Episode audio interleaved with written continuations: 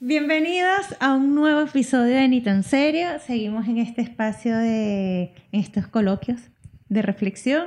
Eh, hoy, bueno, hoy el tema está muy interesante también. Vamos a hablar de los procesos terapéuticos, de los tiempos de cada quien, de cómo poner límites, de cómo todo pasa también por la responsabilidad personal y asumir eh, la responsabilidad en nuestros procesos y en comunicarnos.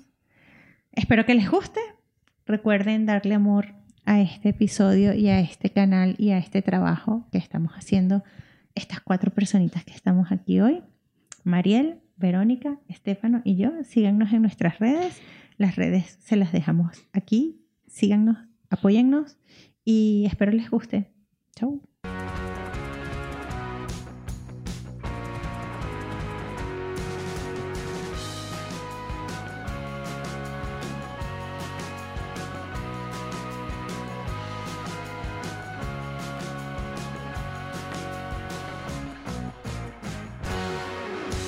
La vida no me da, yo trabajo con pantalla todo el día, cuando yo termino de trabajar lo que menos quiero ver es una pantalla y, me cuesta mucho, pero sí es verdad que hay personas que sigo puntualmente que, wow, o sea, que sus historias son una fantasía, o sea, es, un mundo de, o sea, pero es un mundo de fantasía bonito, ¿no? Que es como, wow, qué cool la vida de esta persona. Y luego son personas cercanas su vida no es eso. Y, y, o sea, y también me pasa que cuando estoy con estas personas, lo que estamos viviendo no es lo que se ven en sus historias de, en sus historias de redes sociales, ¿sabes? Y es como que, ¿será que conmigo no hace cosas tan cool? ¿O será que lo que muestra en redes sociales es totalmente diferente a lo que vive en su día a día y en cada una de sus experiencias. O sea, la, mayoría de las personas tenemos una vida demasiado normal. Yo creo que todos tenemos una vida demasiado normal. Por ejemplo, un futbolista, que eso también lo escuché, creo que en un podcast, ya no me acuerdo dónde lo escuché.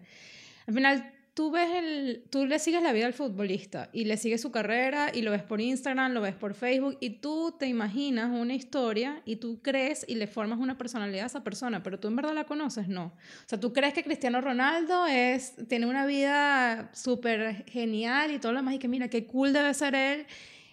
Y al final capaz es, tiene tu vida normal con sus hijos y su familia y tú relajado, o sea, él relajado en su casa y tú te imaginas que él todos los... Yo no tendría problema de estar tan relajado como Cristiano Ronaldo con su cuenta en el banco. Obviamente, pero capaz es tan familiar como lo eres tú y tú al final piensas que no es tan familiar, sino que él está solamente preocupado por su físico porque eso es lo que te vende la gente.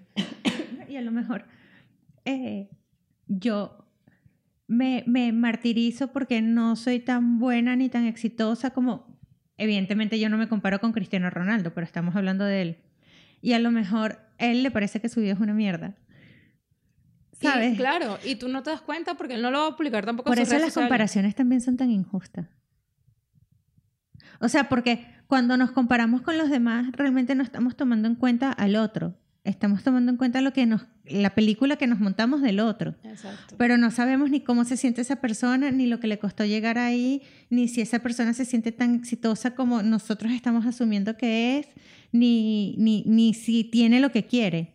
¿Sabes? A lo mejor es una persona totalmente insatisfecha con su vida. O no, ojalá, siempre lo digo, el que, el que es feliz no jode. Ojalá todo el mundo sea feliz con su vida, pero a lo mejor no lo es y nosotros estamos deseando lo que el otro tiene por el simple hecho de que nosotros no lo estamos logrando.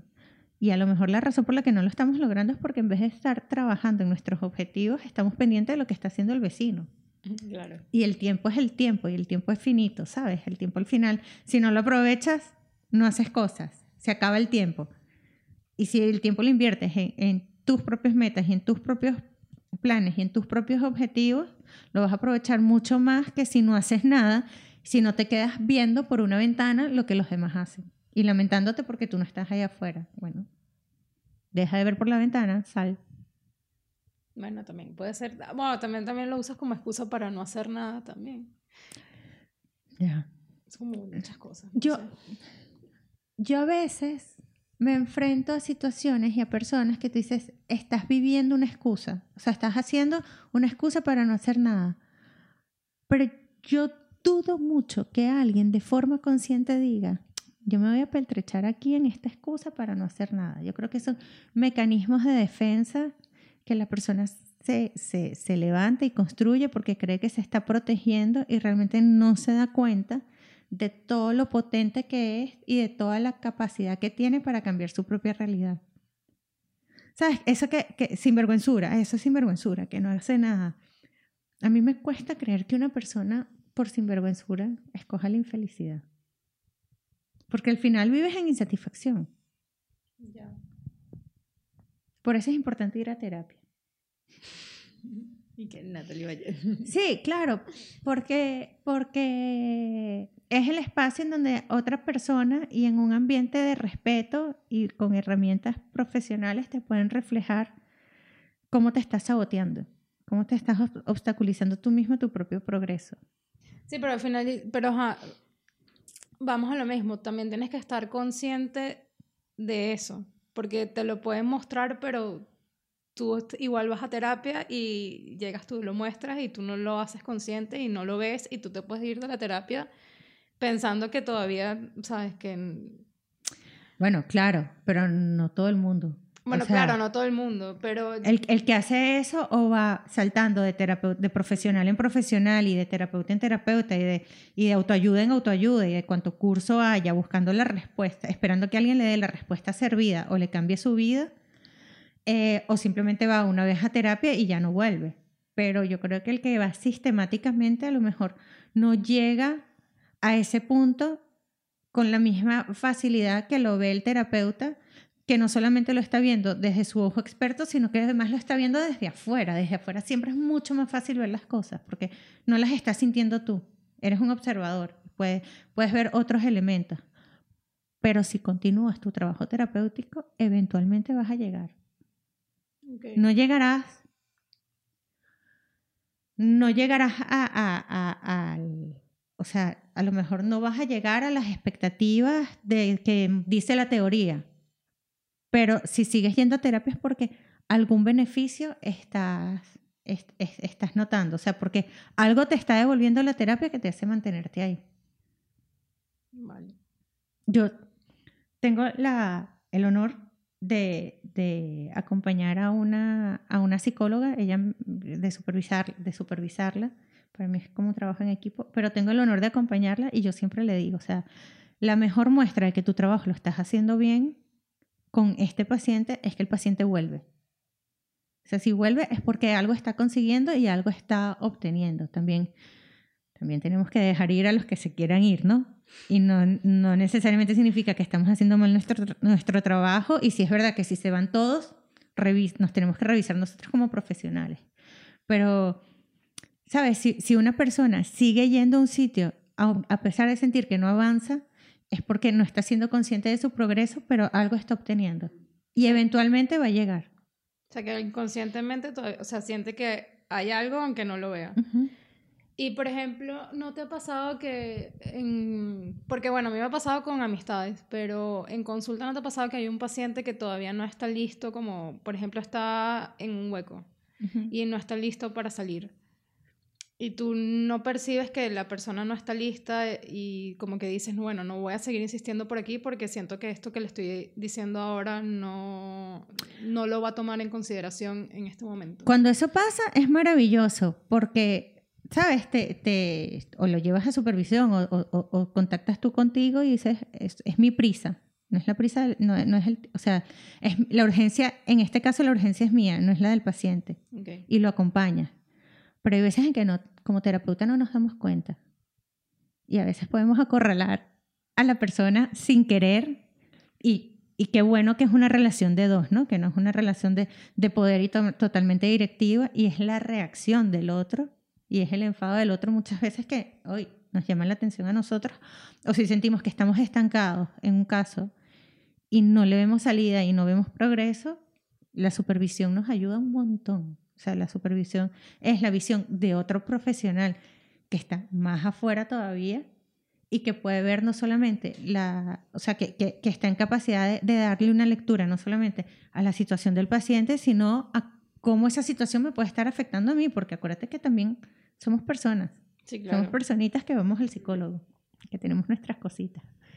Y siguiendo más o menos por el mismo lineamiento, pero ya no terapeuta, sino eres una, una amiga o un amigo.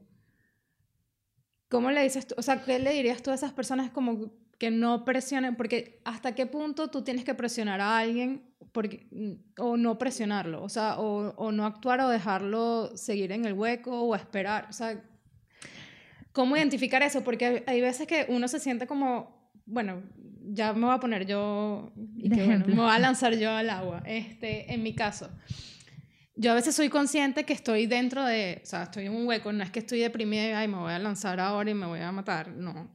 Pero sí estoy como en un sitio donde quiero estar triste.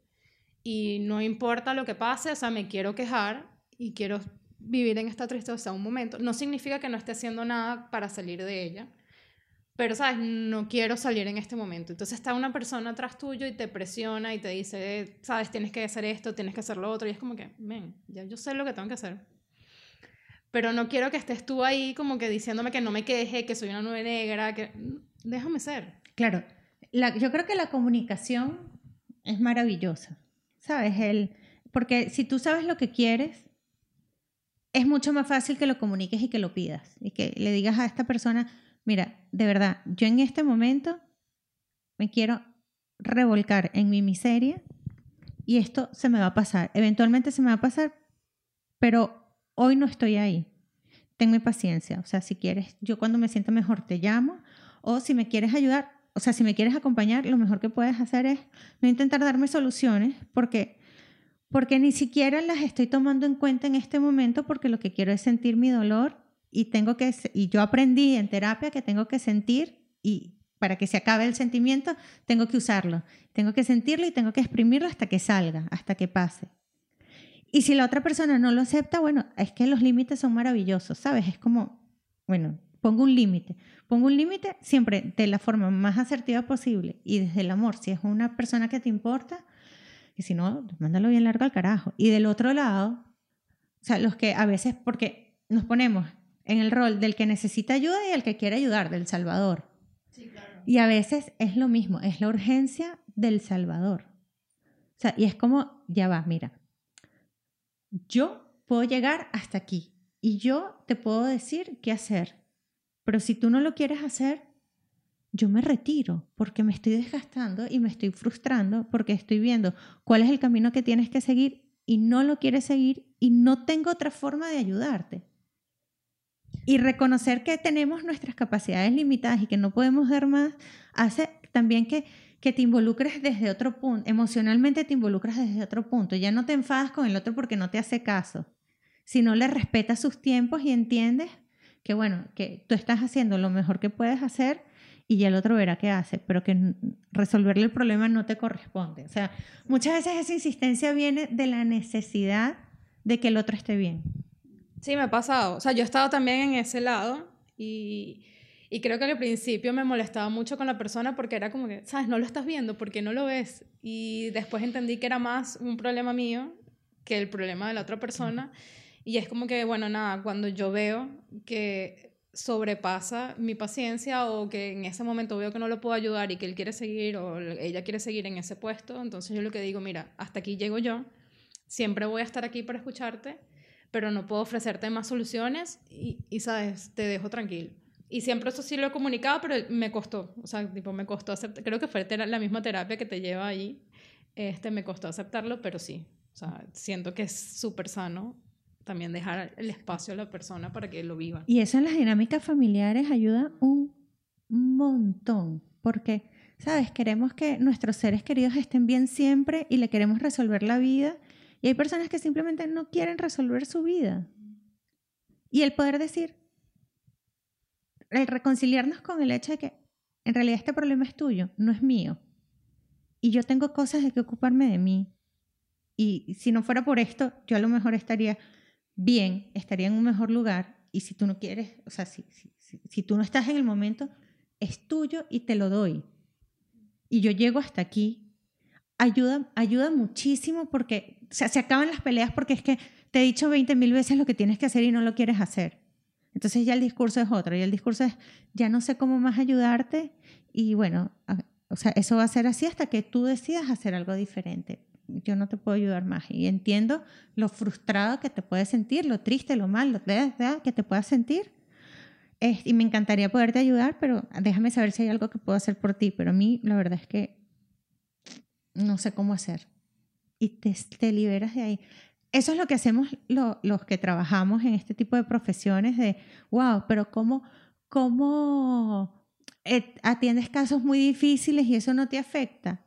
Sí afecta porque somos humanos y sí empatizamos y la empatía es fundamental en este trabajo, pero en algún punto también tenemos que respetar la autonomía del otro y la situación del otro. O sea, la situación es de esa persona y yo soy simplemente una herramienta o una servidora que está intentando acompañarlo, que intenta acompañarlo y, darle, darle herramientas para que, para que salga de ahí. Pero esa situación le pertenece a esa persona, no a mí. Y eso es respeto.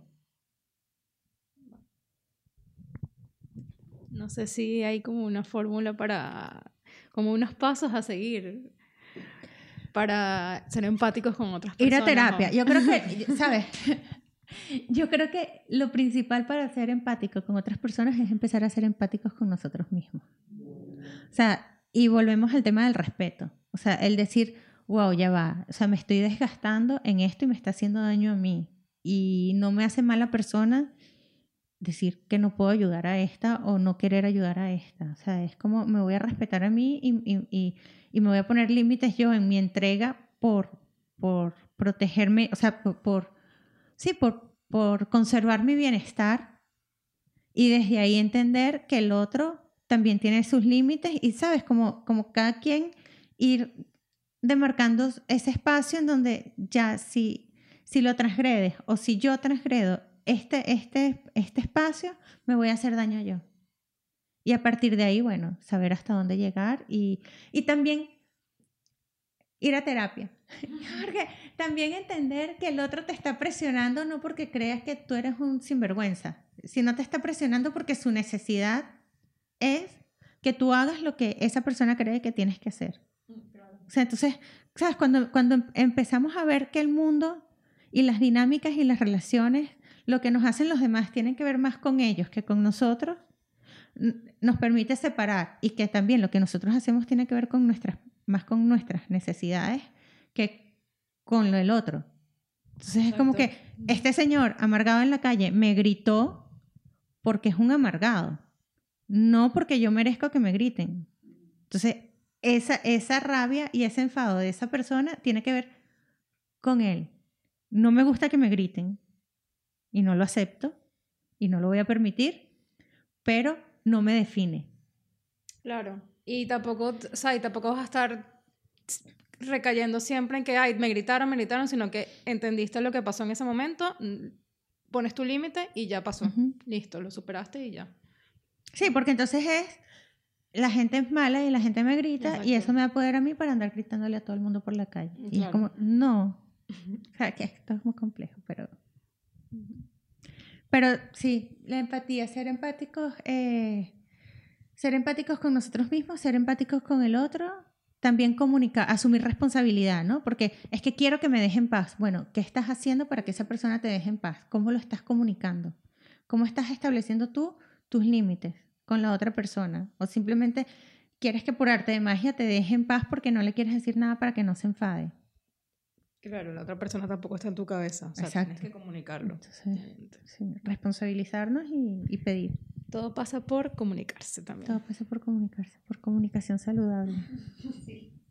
Listo. Ven cómo mando publicidad enmascarada. Así que bueno, esto es todo por hoy. Estos capítulos de reflexión y de conversación, Estefano está tapándose con la lámpara y por eso ahora yo no le pregunto, pero en la próxima le voy a preguntar. Este, me están gustando mucho. Ustedes cuéntenme si les está gustando. En la próxima ya no habla Verónica. En la próxima vamos a seguir hablando todos. Va a hablar más gente también. Este, nada, nos vemos hasta una próxima oportunidad. Beso. Chao.